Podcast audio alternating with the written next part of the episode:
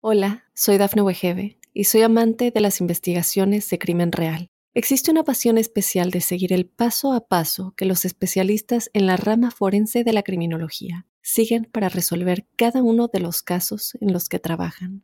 Si tú, como yo, eres una de las personas que encuentran fascinante escuchar este tipo de investigaciones, te invito a escuchar el podcast Trazos Criminales con la experta en perfilación criminal, Laura Quiñones Orquiza en tu plataforma de audio favorita.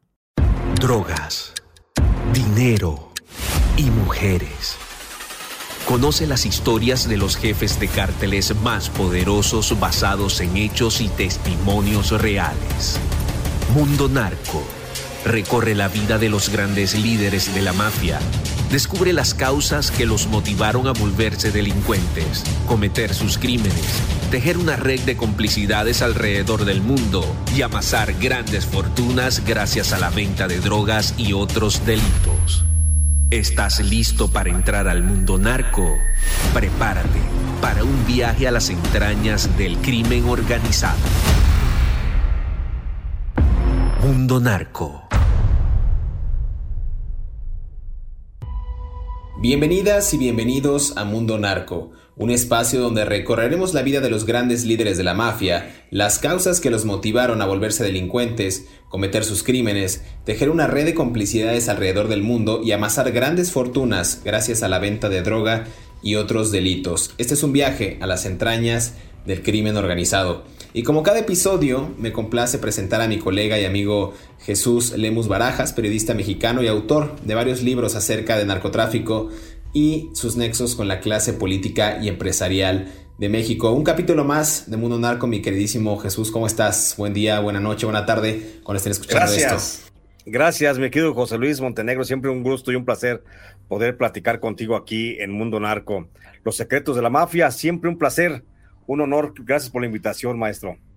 Pues mira, este espacio ya sabes que es tuyo. Hemos hablado de Joaquín el Chapo Guzmán, hemos hablado del Mayo Zambada, hemos hablado de Rafael Caro Quintero y con Rafael Caro Quintero nos hemos eh, ido por pausas porque es un personaje que bien lo sabes tú, que conviviste con él durante tu injusta reclusión en el penal de Puente Grande en Jalisco, pero que te sirvió para sacar estos libros estupendos acerca de las anécdotas y experiencias de los propios capos de la vieja guardia. Pues mira, en este episodio yo te proponía, en en la ocasión pasada, en estas charlas que tenemos tú y yo de forma privada, de conversar acerca de Enrique Camarena Salazar, este agente de la DEA encubierto, el Kiki, que fue asesinado en México y por el que Estados Unidos perseguía al narco de narcos, Rafael Caro Quintero. Me parece un buen tema, me parece interesante hablar de este sujeto porque hay muchas versiones que eh, circundan en torno al, al asesinato, pero aquí iremos desmenuzando en este episodio de Mundo Narco a toda la gente que nos está escuchando en Apple Podcast, en Amazon Music, en Radio, en Spotify qué sucedió realmente con este agente de la agencia antidrogas de Estados Unidos. ¿Te parece si comenzamos por ahí, mi queridísimo Jesús? ¿Quién era el, agente Enrique Camarena Salazar? Por supuesto que sí, mi querido José Luis, porque creo que eh, así como no, podemos entender el narcotráfico sin la presencia de algunos eh, principales eh, jefes del narcotráfico en México, pues también no podemos entender el surgimiento del nuevo narco en México después de la década de los 80 sin la intervención de Kiki Camarena.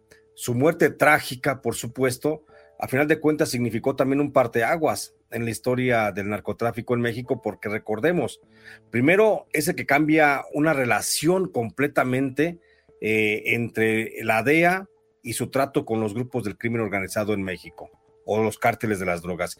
Y también la muerte del Kiki Camarena trágica, por supuesto, significa un surgimiento de nuevas organizaciones delictivas en México, de nuevos cárteles que surgen a partir del, a partir del cártel de Guadalajara. Y a partir de 1980, pues también vemos una participación muy distinta también de, la, de las eh, autoridades políticas mexicanas. Entonces creo que hablar de Kiki Camarena en, su, en este momento creo que es tan importante como en su momento es hablar de Rafael Caro Quintero, como en su momento también ha sido hablar del propio el Chapo Guzmán, que son personajes fundamentalísimos en la historia del narcotráfico en México y no podemos, por supuesto, entender el mundo narco sin ellos. Muy buena, muy buena referencia, mi queridísimo Jesús. Mira, para darle un contexto a la gente que nos está escuchando, Camarena nació el 26 de julio de 1947 en Mexicali, en Baja California. Es un, es un estado al norte del país, el que está pues, pegado prácticamente con California y otros estados eh, sureños de Estados Unidos. A los nueve años, el Kiki eh, se mudó junto con su familia del otro lado de la frontera, en la localidad de hermana, ya lo decía yo, en Calexico, en California. Este sujeto termina la escuela secundaria, se alista a la Marina estadounidense, donde estuvo prácticamente dos años, y un tiempo después es bombero y se une al departamento de policía de Calexico, ya en esta, en esta ciudad fronteriza. Ahí pasó varios, varios años, trabajó en una ciudad cercana como investigador de narcóticos y es hasta 1974 cuando el Kiki se convierte en un agente especial de la DEA, de esta agencia antidrogas de Estados Unidos. Y pasa mucho tiempo eh, Jesús en esta agencia porque siete años después en 1981 es asignado a trabajar en Guadalajara. Me parece que ahí la DEA tenía una oficina especial de investigación contra narcóticos o en, busca de este narcotráfico y sus principales líderes en Guadalajara y justo le designan a la investigación de la ruta de la marihuana y cocaína hacia Estados Unidos. Hemos hablado mucho, querísimo Jesús, de cómo se hacía este trasiego, ya, ya lo hemos hablado, pero era prácticamente que narcotraficantes mexicanos y estadounidenses llevaban en avionetas la droga de un lado a otro en la frontera. Entonces, eso era, digamos, el principal papel y es, pues, a grandes rasgos, quién era Enrique Camarena Salazar para, para la audiencia, eh, a grandes rasgos aquí en Mundo Narco. Claro, y habría que referir también, mi querido José Luis, una, un punto también medular que no podemos eh, pasar, pasar por alto. La documentación oficial, la referencia que encontramos en textos ya explorativos de algunos medios informativos, pues refieren a un Kiki Camarena en 1981, asignado como agente infiltrado de la DEA en el cártel de Guadalajara. Sin embargo, hay que recordar que en 1981 todavía eh, no se asentaba plenamente el cártel de Guadalajara en la zona de Guadalajara, es decir, todavía Rafael Caro Quintero todavía no llegaba en ese tiempo a la zona de Guadalajara. Seguramente el Kiki Camarena hacia 1981 estaba dedicado a combatir el narcomenudeo en las calles de Guadalajara. Un narcomenudeo que hay que recordar, querido José Luis, eh, lo venía haciendo lo que era el cártel de Nacho Coronel, el grupo de Nacho Coronel que ya comenzaba a trabajar en la zona de Guadalajara, aparte, muy aparte todavía de Rafael Caro Quintero, muy aparte todavía de Ernesto Fonseca Carrillo, de Miguel Ángel Félix Gallardo, todavía no llegaban ellos, los varones de la droga, todavía el narcotráfico en Guadalajara era incipiente, era de pandilleros, era de vender en las esquinas, todavía no era una empresa industrial, pues, por decirlo de alguna forma. Por eso debemos de, de ser muy cuidadosos en ese sentido. 1981 Kiki Camarena fue asignado como agente de la DEA a la zona de Guadalajara, pero hay que recordarle también a, nuestro, a nuestra audiencia que todavía hacia el 81 todavía no estaba bien establecido el cártel de Guadalajara. Había que recordar que en aquel tiempo, en el 81, pues el Kiki Camarena hacía labores de combate al narcomenudeo que ya hacía, insisto, el cártel de Nacho Coronel, que estaba asociado en aquel tiempo también con un cártel michoacano, te habrás de recordar, mi querido José Luis, el cártel de los Valencia, donde estaba Armando, Armando Valencia, Armando Cornelio Valencia, sí, que también decían el, Maradona, y entonces era cuando comenzaban ellos a hacer sus, sus, actividades, y ahí ya fue cuando se infiltró originalmente el Kiki Camarena. Entonces, cuando Kiki Camarena ya entra al cártel de Guadalajara, pues ya tenía por lo menos, por lo menos casi dos años haciendo trabajo en las calles, haciendo trabajo de detección de narcomenudeo y por supuesto esto le dio muchísima ventaja a Kiki Camarena que lo convierte en un policía pues muy experto en lo que es el trasiego de las drogas y que por eso eso le facilitaría para luego infiltrar al cártel de Guadalajara.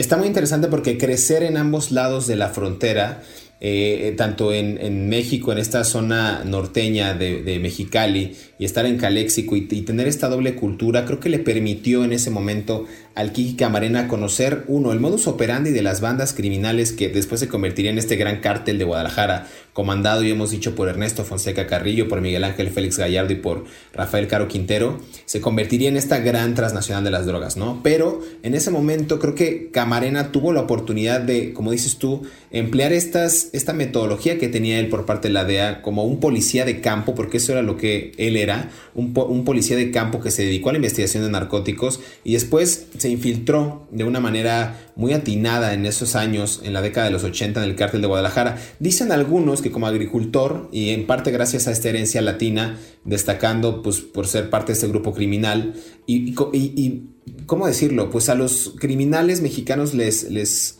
les daba confianza este sujeto, lo veían como un, como un par, porque si ustedes ven la, el físico de eh, Enrique Camarena, no se trataba de un sujeto gringo, güero, de ojos azules, no, o sea, tenía toda la herencia latina de un mexicano que podría compartir y departir con ellos sin ningún problema, hablaba bien español, no tenía acento eh, extranjero. Entonces eso inspiró mucha confianza a estos capos de la vieja guardia y es como logra mantenerse eh, su cara fuera de los periódicos y otros medios de comunicación y empieza a ganarse también la confianza de estos grandes capos de la droga. Mi querido Jesús, vamos a hacer una pausa para seguir hablando acerca de Enrique Camarena Salazar el Kiki aquí en Mundo Narco y vamos a ir también eh, pues desvelando un poco cómo fue esa operación, cómo fue ganando eh, la atención de estos, de estos capos mexicanos y cómo le fueron cediendo la confianza hasta que ocurrió lo que, lo que platicamos en el episodio pasado de 1984 con el rancho El Búfalo, pero atrás de eso hay más cosas porque se rompe también Creo que la relación de la DEA con México y relaciones inclusive diplomáticas que, que logran también afianzar la captura o la aprehensión en ese momento de Rafael Caro Quintero y hasta hoy día, después de tantos años, se está pugnando por la extradición de Rafael Caro Quintero, el narco de narcos. Pero vamos a una pausa y regresamos aquí para conversar acerca de el Kiki en Mundo Narco.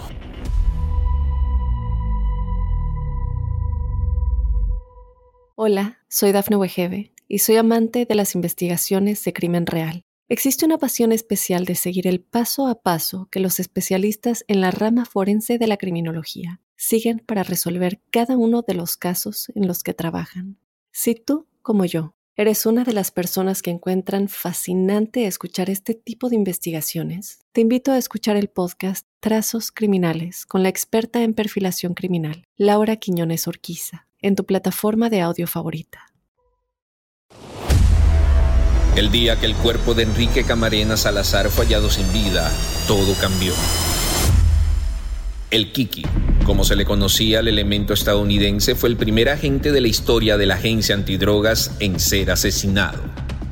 El crimen ocurrió el 9 de febrero de 1985 y provocó, según expertos en materia de seguridad, la mayor crisis diplomática entre México y Estados Unidos en la historia reciente y fue el narcotraficante mexicano Rafael Caro Quintero quien fue condenado por el crimen, ocurrido pocos meses después de que Camarena descubriera un gran plantillo de marihuana en el estado de Chihuahua, en el rancho El Búfalo.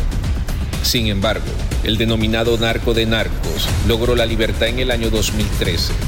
En aquel momento la DEA lanzó una recompensa de 20 millones de dólares por información que ayudara a capturarlo de nuevo.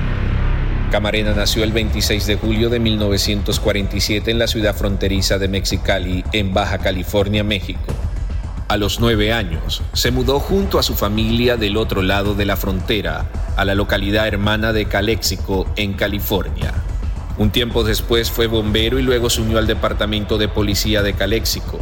Allí pasó a trabajar en una ciudad cercana como investigador de narcóticos, pero fue hasta 1974 cuando se convirtió en agente especial de la DEA.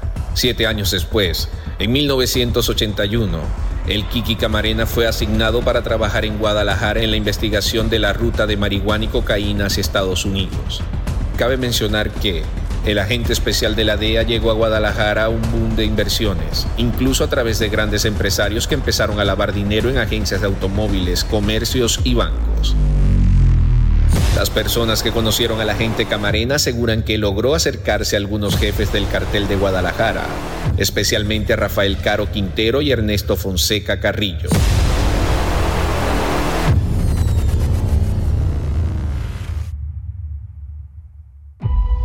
Regresamos a Mundo Narco. La verdad es que el tiempo se da muy rápido. Debatíamos en estos cortes. Queremos hablar muchas cosas del Kiki Camarena, pero vamos a ir adelantando para que usted tenga la información más precisa. Decía mi queridísimo Jesús eh, en este primer bloque que en, que en esta década de los 80, principios de la década, el Kiki logra infiltrarse al naciente cártel de Guadalajara que ya estaba pues teniendo posiciones muy dominantes en la República Mexicana para el contrabando, trasiego de drogas, como lo queramos decir hacia Estados Unidos. Y llega este sujeto quizás a cambiar un poco la dinámica del uno, de la parte de investigación creo yo, y dos, el cómo se estaba manteniendo una relación de la DEA con los infiltrados en estas organizaciones criminales que a la postre y hoy en día son quizás de las más poderosas a nivel mundial y que tienen pues ahora inferencia en muchos eh, ámbitos de la criminalidad como es el tráfico de, drogas, inclusive el fentanilo, que es lo más preocupante en Estados Unidos. Pero vamos a lo, a lo que nos concierne ahorita.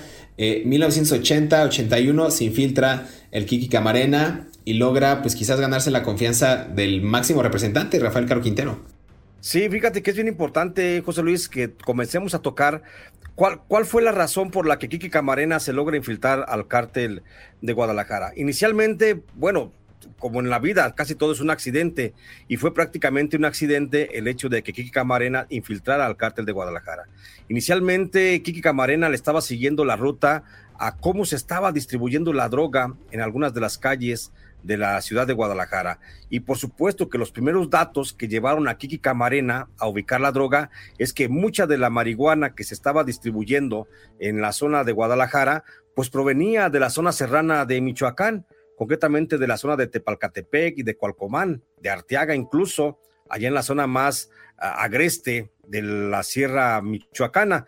Entonces, Kiki Camarena comienza a hacer unos escarceos, comienza a ver que el suministro, porque Kiki Camarena iba sobre Nacho Coronel, eso no, pues, no debemos olvidarlo, y eso hay que decirlo porque mucha gente piensa que Kiki Camarena siempre tuvo como objetivo la captura de Rafael Caro Quintero, cuando no es así.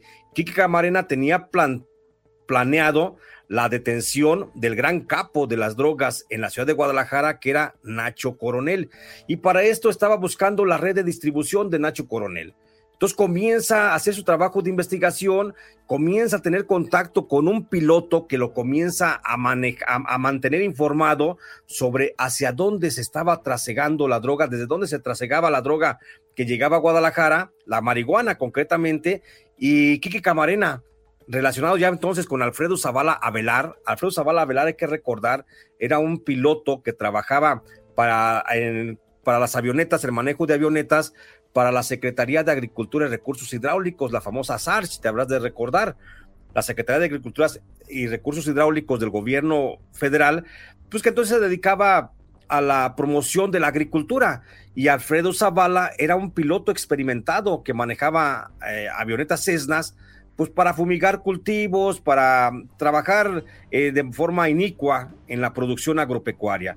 Alfredo Zavala era un funcionario de la Secretaría de Agricultura que entra en contacto con Kiki Camarena porque Kiki Camarena comienza a buscar un piloto que le permita viajar de manera esporádica, hacer sobrevuelos sobre la Sierra Michoacana y que le permita viajar desde Guadalajara hacia la zona de Cualcomán, un vuelo de aproximadamente 45 minutos, 50 minutos. Entonces, por eso Kiki Camarena contrata a Alfredo Zavala Velar y ahí se comienzan a, a tener muy buena relación. Alfredo Zavala, en un momento determinado, después de que reconoce que Kiki Camarena no es un narcotraficante, sino que es un agente de la DEA, Alfredo Zavala le da todo el respaldo, por supuesto, como piloto aviador, a Kiki Camarena y es cuando comienzan no nada más a, hacer sobrevuelos desde Guadalajara hacia la zona, hacia el sur, sur suroriente del país, que sería la Sierra Occidental de Michoacán, sino que también comienzan a volar hacia Sinaloa, hacia Hermosillo. Y Kiki Camarena, hay que decirlo, mi querido José Luis, Kiki Camarena hace que Alfredo Zavala Velar sea financiado por el operativo eh, la Operación Cóndor. Y entonces la Operación Cóndor del gobierno norteamericano, conjuntamente con el gobierno mexicano, comienza a financiar a Alfredo Zavala Avelar, que es un importante actor. Yo no sé por qué está tan oculto en la historia de la lucha contra el narcotráfico en México cuando fue una figura preponderante, porque si no hubiera sido por Alfredo Zavala, Kiki Camarena no conoce las principales rutas del trasiego de las drogas que él comenzaba a observar desde arriba. Y entonces no hay que perder de vista nunca a Alfredo Zavala, porque Alfredo Zavala es el que va conociendo y le va explicando a Kiki Camarena cómo se van dando las rutas del narcotráfico. Y es Alfredo Zavala el que pone en antecedente a Kiki Camarena sobre que el principal narco de, o el promotor de las drogas de eh, marihuana no era en realidad el propio Nacho Coronel, sino que había otro grupo que estaba ya por asentarse en suelo jalisciense, en, concretamente en Guadalajara, y era ese grupo encabezado pues por eh, Rafael Caro Quintero, Ernesto Fonseca Carrillo y Miguel Ángel Félix Gallardo. Y hay que recordar también que Alfredo Zavala Velar, aparte de trabajar para el gobierno de Estados Unidos a través de la DEA, a través de la operación Cóndor, Alfredo Zavala también estaba trabajando ya en aquel momento para lo que era la Dirección Federal de Seguridad del gobierno mexicano. Concretamente,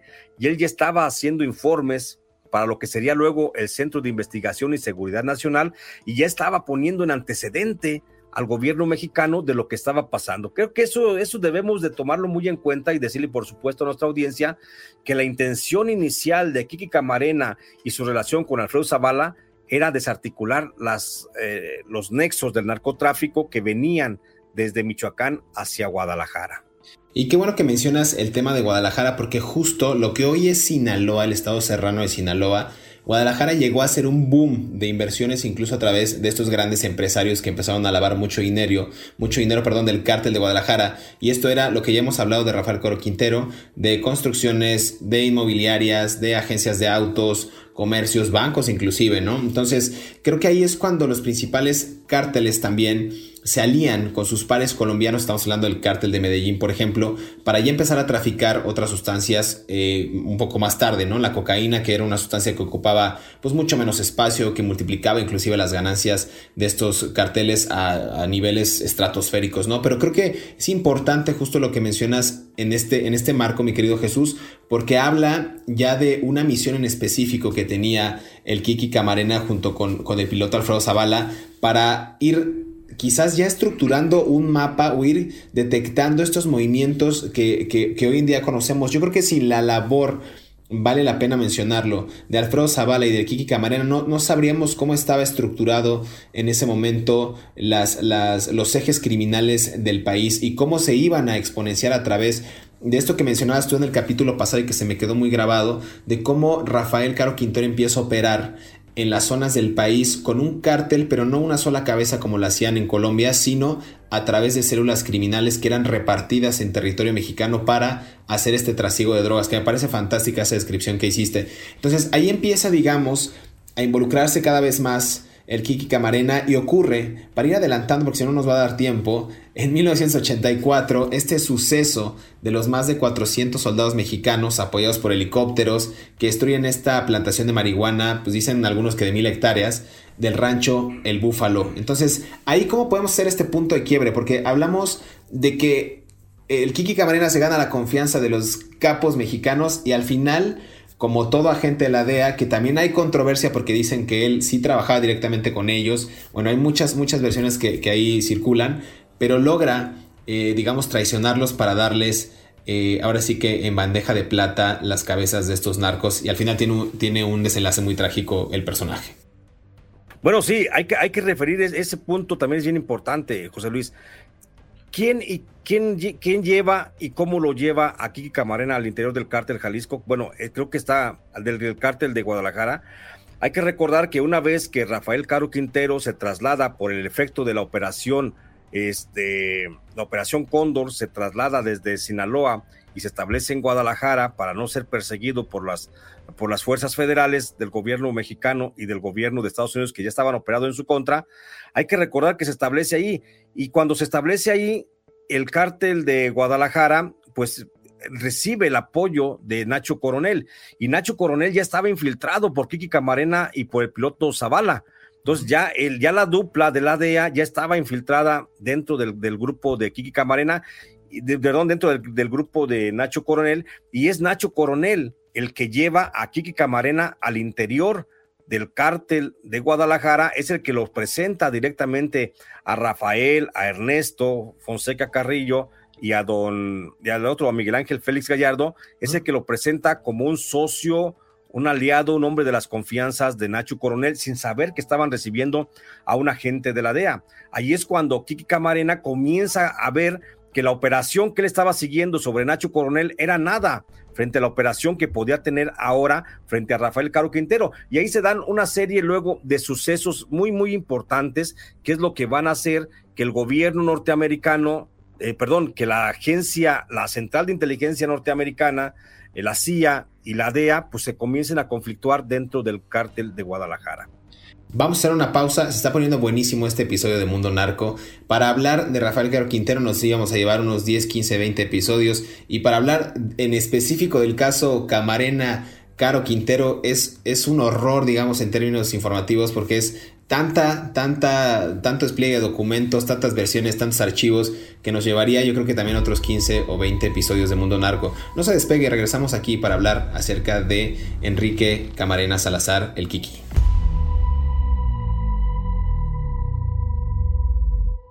Hola, soy Dafne Wegebe y soy amante de las investigaciones de crimen real. Existe una pasión especial de seguir el paso a paso que los especialistas en la rama forense de la criminología siguen para resolver cada uno de los casos en los que trabajan.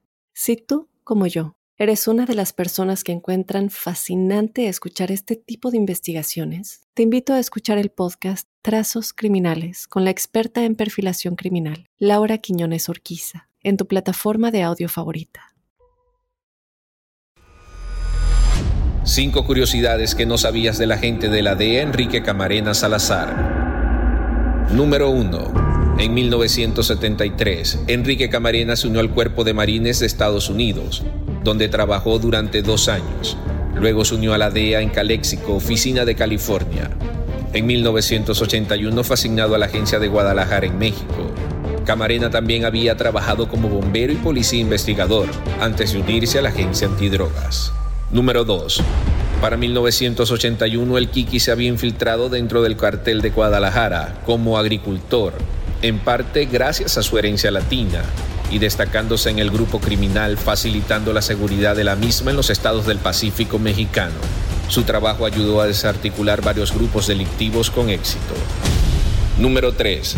En 1984, gracias a sus trabajos de inteligencia, 450 soldados mexicanos apoyados por helicópteros destruyeron una plantación de marihuana de mil hectáreas conocida como el Rancho El Búfalo, propiedad de Rafael Caro Quintero, donde trabajaban más de 3.000 personas en el cultivo de dicha planta.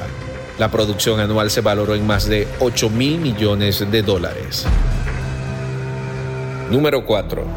Según la versión oficial, los capos se indignaron por el operativo en su contra y fue entonces cuando Rafael Caro Quintero ordenó el secuestro de Enrique Camarena. Sin embargo, otras versiones sugieren que el secuestro y asesinato de Camarena fue una decisión múltiple en la que además de los narcos, participó el agente de la CIA Félix Ismael Rodríguez, miembros del gobierno mexicano y un agente o encargado de la DEA que trabajaba con Camarena en esos momentos. Número 5. Camarena fue interrogado por narcos mexicanos y el agente de la CIA Félix Rodríguez y torturado durante las 36 horas de interrogatorio. Le rompieron huesos, los dientes, le quemaron y lo violaron analmente con un palo. En un momento de los interrogatorios que fueron grabados en cinta de audio, se llamó a un médico para que reanimara a Camarena cuando éste se desmayaba, con el objetivo de poder seguir con las torturas y las preguntas. Regresamos a Mundo Narco, estamos hablando de Rafael Caro Quintero y en específico en el caso Camarena nos estamos tomando el tiempo para aterrizar, digamos, nuestras naves informativas y relatar un poco qué fue lo que ocurrió en aquellos años. Estamos hablando del 8 de febrero de 1985 que policías a manos de otros policías corruptos adscritos a esta Dirección Federal de Seguridad, entonces el aparato de inteligencia mexicano, secuestran eh, con la ayuda de estos narcotraficantes a Enrique Camarena Salazar, el Kiki, y al piloto que, bien mencionabas, Jesús Alfredo Zavala Avelar. Los secuestran con este fin o con este motivo de que ellos estaban infiltrados y estaban quizás pasando esta información a Estados Unidos para acabar con las organizaciones criminales del momento, en, específico el cártel de Guadalajara. ¿Qué peor mal tenían los, eh, o qué peor miedo tenían los narcotraficantes mexicanos que ser atrapados por la justicia y peor aún por la justicia estadounidense y ser extraditados? Entonces encuentran a Camarena Salazar como una especie de chivo, como se le dice en el argot criminal, una especie de, de, pues sí, como, como de, de soplón. Y ahí es cuando ocurre, digamos, el trágico final de este sujeto. Pero vámonos despacio. ¿Qué fue lo que ocurrió en aquel día de febrero de 1985 después de este operativo en el rancho El Búfalo? Antes, antes de llegar al secuestro tortura y asesinato de Kiki Camarena, Kiki José Luis, sí me gustaría establecer el antecedente. ¿Qué estaba pasando en ese momento después de que Kiki Camarena descubre que el objetivo principal de su operación no, no debería de ser Nacho Coronel, sino Rafael Caro Quintero?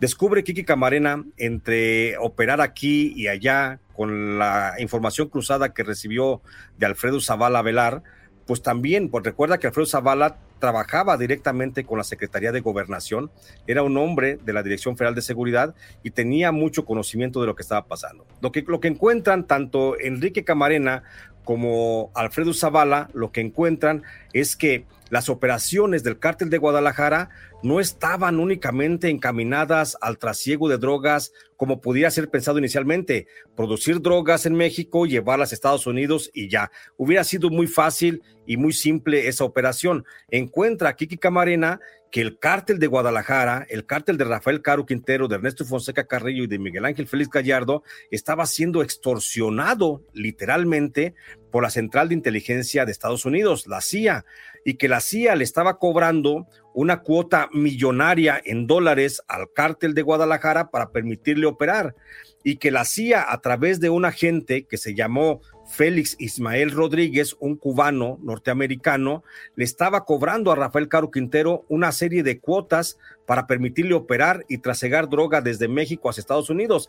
Y tan le estaba, le estaba extorsionando que el cártel de Guadalajara le estaba entregando armas y drogas a la CIA a cambio de una protección para seguir trasegando drogas hacia Estados Unidos. Y esas armas y esas drogas que era cocaína y que era marihuana y que eran armas de fabricación soviética que estaban entrando eh, a través del, puerto de Manzanillo hacia México, eh, pues esas armas las estaba utilizando la CIA para financiar los movimientos eh, antirrevolucionarios que se estaban gestando en América Central, concretamente en El Salvador y en, y en Nicaragua en Salvador con el Frente Farabundo, luchando contra el Frente Farabundo Martí y en Nicaragua luchando contra el Frente Sandinista de Liberación Nacional. Los grupos de los contras que estaban siendo financiados por la CIA estaban siendo apoyados con los recursos que le estaban extorsionando al cártel de Guadalajara. Eso es lo que verdaderamente encuentra Kiki Camarena y Kiki Camarena comienza a generar una serie de informes hacia Washington diciendo la CIA está extorsionando al cártel de Guadalajara para financiar el movimiento contrarrevolucionario de América Central. Por supuesto que desde la CIA viene la orden y es, es este señor Félix Ismael Rodríguez, el agente de la CIA en jefe en México, el que le notifica inicialmente al entonces secretario de Gobernación de México, eh, Manuel Bartlett Díaz, le notifica la necesidad de ejecutar directamente de asesinar a Kiki Camarena y a su otro compañero, que era el piloto Alfredo Zavala.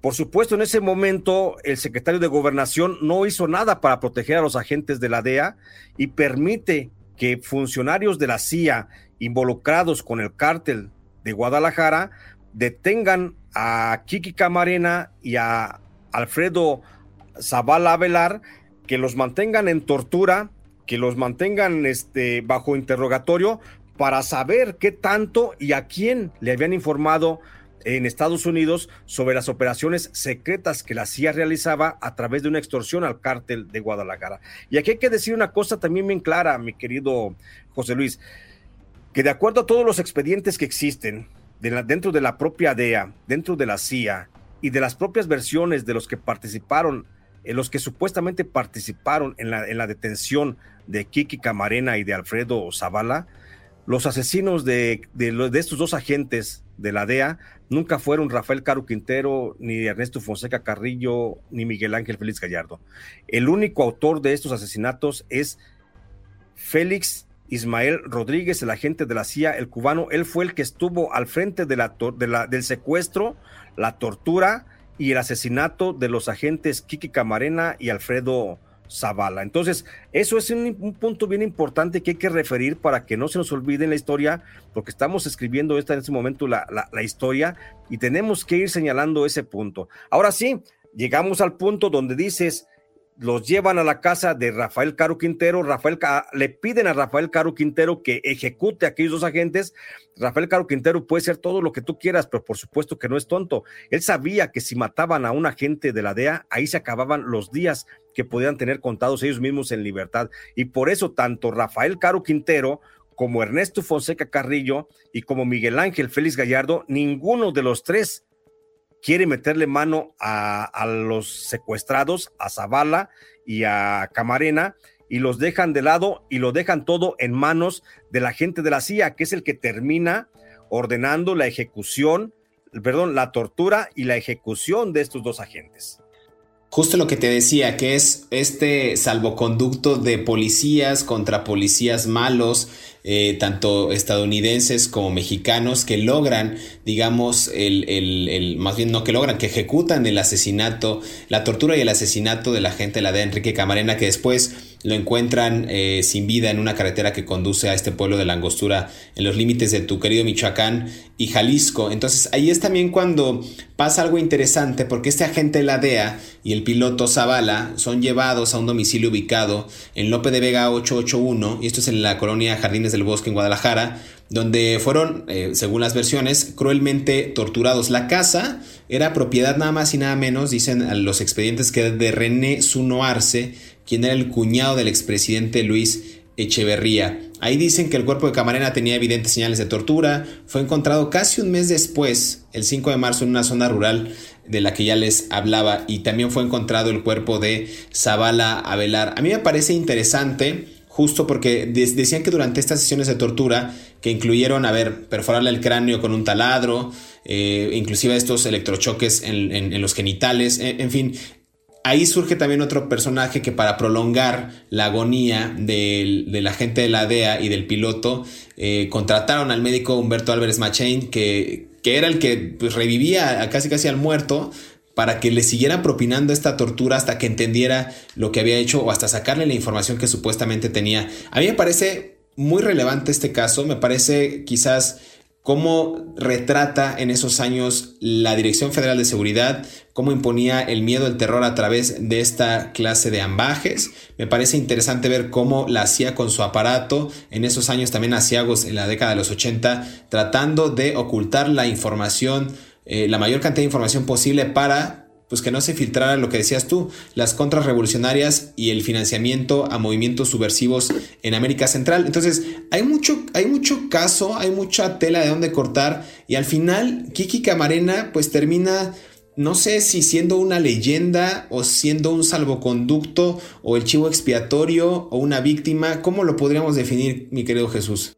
Yo, yo pienso que a final de cuentas Kiki Camarena eh, con su muerte trágica, como te lo dije, eh, con su muerte trágica contribuyó mucho, contribuyó mucho al establecimiento de relaciones más claras entre México y Estados Unidos para el combate al narcotráfico. Si la muerte de Enrique Camarena nunca la muerte de Enrique Camarena y de Alfredo Zavala nunca hubiera ocurrido, quizás sería hoy momento en que todavía agentes de la CIA estuvieran jugando en el patio trasero de Estados Unidos, que es México, estuvieran jugando a cazar ciudadanos mexicanos, acusándolos de delitos atroces. Creo que la muerte, insisto, la muerte de Camarena fue un parteaguas muy importante que clarificó, ayudó a clarificar y a establecer límites para el gobierno norteamericano en suelo mexicano y para el propio gobierno mexicano actuando en operaciones norteamericanas en suelo mexicano. Entonces, creo que es bien importante, es una víctima sin duda alguna, pero es una víctima de su propio gobierno, del propio sistema del gobierno de Estados Unidos, porque hay que recordar que aquí Camarena lo terminan ejecutando de un golpe en la cabeza, un golpe contundente con una barra metálica en la cabeza, igual que al piloto Alfredo Zavala. Inicialmente, su cuerpo eh, permanece en, sepultado durante algunas horas en un paraje de la primavera, del bosque de la primavera. Después de ahí se sustrae y, se sustrae por parte de los propios agentes de la Policía Judicial Federal de México que estaban al servicio de, de Félix Ismael Rodríguez. Y Félix Ismael Rodríguez es el que obliga a que el cuerpo de Kiki Camarena y del piloto Alfredo Zavala sean eh, inhumados dentro de un, de un predio, ahí ya dijiste, en un rancho muy cerca al municipio de Vista Hermosa, Michoacán, en los límites de Michoacán y Jalisco, propiedad justamente de Rafael Caro Quintero. Y ahí es donde justamente habrán de encontrar luego los restos mortales de los dos agentes para inculpar directamente a Rafael Caro Quintero. Para cuando lo inculpan a Rafael Caro Quintero, bueno, Rafael ya había puesto de por medio tierra en el asunto y él ya estaba eh, eh, tratando de hacer una nueva vida allá en San José, Costa Rica. Después ya sabemos la historia, seguramente lo seguiremos platicando cuando es detenido en San José, Costa Rica, pero eso, toda la operación que derivó en el asesinato de Kiki Camarena y de su compañero el piloto Alfredo Zavala, pues todo siempre fue operado desde la CIA por parte de, repito, por parte del señor Félix Ismael Rodríguez, agente del gobierno norteamericano. Y es que también ya está muy bien documentado, mi querido Jesús, para matizar el punto y, terminar con este episodio de Mundo Narco. Y hay muchos testimonios también de agentes y fiscales del Departamento de Justicia de Estados Unidos que obtuvieron estas declaraciones de testigos protegidos que implicaban a los agentes tanto de la DEA y de la CIA que habían hecho este complot, digamos, para torturar y asesinar a Camarena. Y hay varias revelaciones que habrían sido también hechas por tres ex policías mexicanos que se acogieron al, programa de testigos protegidos y que aceptaron que en ese momento cuando trabajaban eh, pues, en funciones para el gobierno mexicano, eh, estos personajes también laboraban para el cartel de Guadalajara. Entonces ya es, ya es una situación, no sé si emblemática o condecorativa o como una medallita que se quiere poner el gobierno de Estados Unidos con la extradición de Caro Quintero para cerrar el caso, diría yo, para decir el, cártel de Guadalajara, el narcotráfico mexicano, asesinó a uno de nuestros agentes y tener todavía mayores incentivos con este acuerdo bicentenario, con Iniciativa Mérida, como le quieras decir, para poder tener mayor injerencia en el combate a las drogas en territorio mexicano. Aunque ya sabemos que hay una relación extraña, que el narcotráfico y el Estado, tanto mexicano como norteamericano, no tendrían razón de ser sin la existencia uno del otro. Es una simbiosis esto. Entonces, no sé tú cómo lo veas para dar una conclusión del caso Camarena. Yo lo veo, insisto, como un pretexto de Estados Unidos para seguir teniendo injerencia en materia de seguridad en el país, para seguir dotando de armas al, país, inclusive a las organizaciones criminales. Y, viceversa, tener al país con este consumo de drogas tan alto, con más de 100 mil muertes, por ejemplo, por fentanilo el año pasado, me parece a mí también alarmante y que no se haga algo para contener esto más que hacerlo a balazos o con acciones demasiado punitivas en nuestro país, a mí me parece una insensatez. Pero creo que es, insisto, un fenómeno que no se entendería uno sin la relación o la necesidad del otro.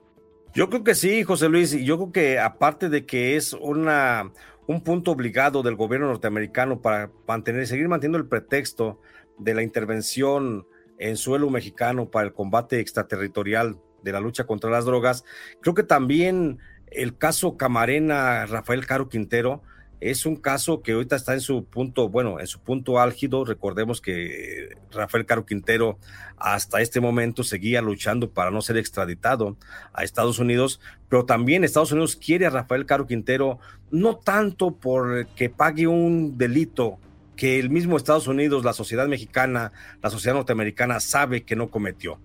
Estados Unidos quiere únicamente eliminar ese cabo suelto que tiene desde hace 40 años y que le puede causar muchos problemas, porque si Rafael Caro Quintero, y seguramente puede ser esa una carta, unas bajo la manga que tenga Rafael Caro Quintero, el declarar lo que sabe acerca del asesinato de Kiki Camarena y de decir yo nunca fui y donde se ponga y dé nombres y datos de políticos de aquel tiempo, de funcionarios de la DEA, de funcionarios de la CIA con los que él tuvo contacto, seguramente va a sacudir aún a estas alturas, va a sacudir la estructura de gobierno de Estados Unidos y va a exponer muchas cosas. Por eso el gobierno de Estados Unidos lo quiere para silenciarlo de una o de otra forma silenciarlo literalmente para que no quede ese cabo suelto que te digo, está dando coletazos y tiene muy preocupados a muchos en Washington desde hace por lo menos cuatro décadas.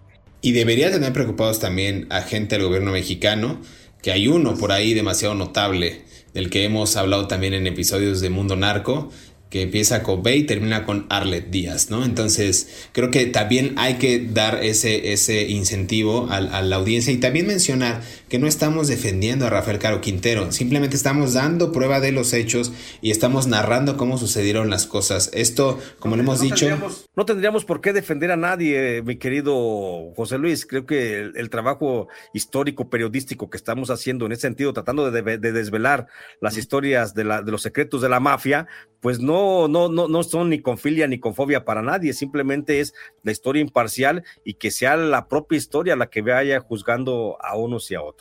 Ya la verdad incomodará a algunos y también este, pues beneficiará a otros. Ya es parte de los, de los episodios que hemos tenido aquí en Mundo Narco.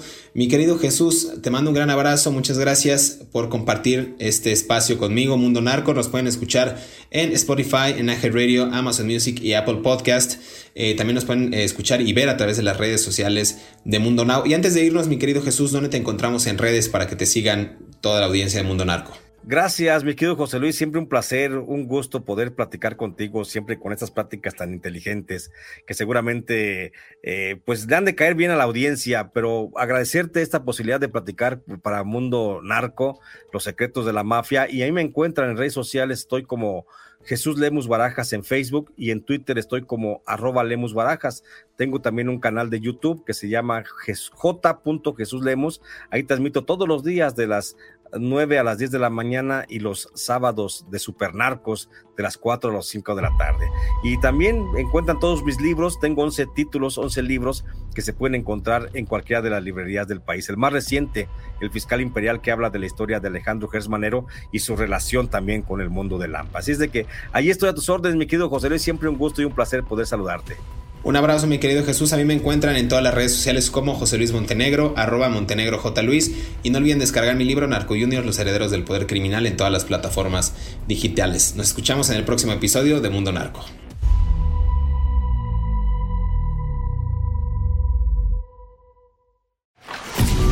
La tortura y el asesinato de Camarena provocó una rápida reacción de la DEA y puso en marcha la Operación Leyenda, la mayor investigación de la DEA una unidad especial fue enviada para coordinar la investigación en México, donde los funcionarios corruptos estaban implicados. Los investigadores pronto identificaron a Miguel Ángel Félix Gallardo y sus dos colaboradores más cercanos, Ernesto Fonseca Carrillo y Rafael Caro Quintero, como los principales sospechosos en el secuestro. Bajo una enorme presión de los Estados Unidos sobre el gobierno del presidente de México, Miguel de la Madrid, Fonseca y Quintero fueron detenidos rápidamente. Sin embargo, las operaciones del cartel de Guadalajara y Rafael Caro Quintero no pararon ahí.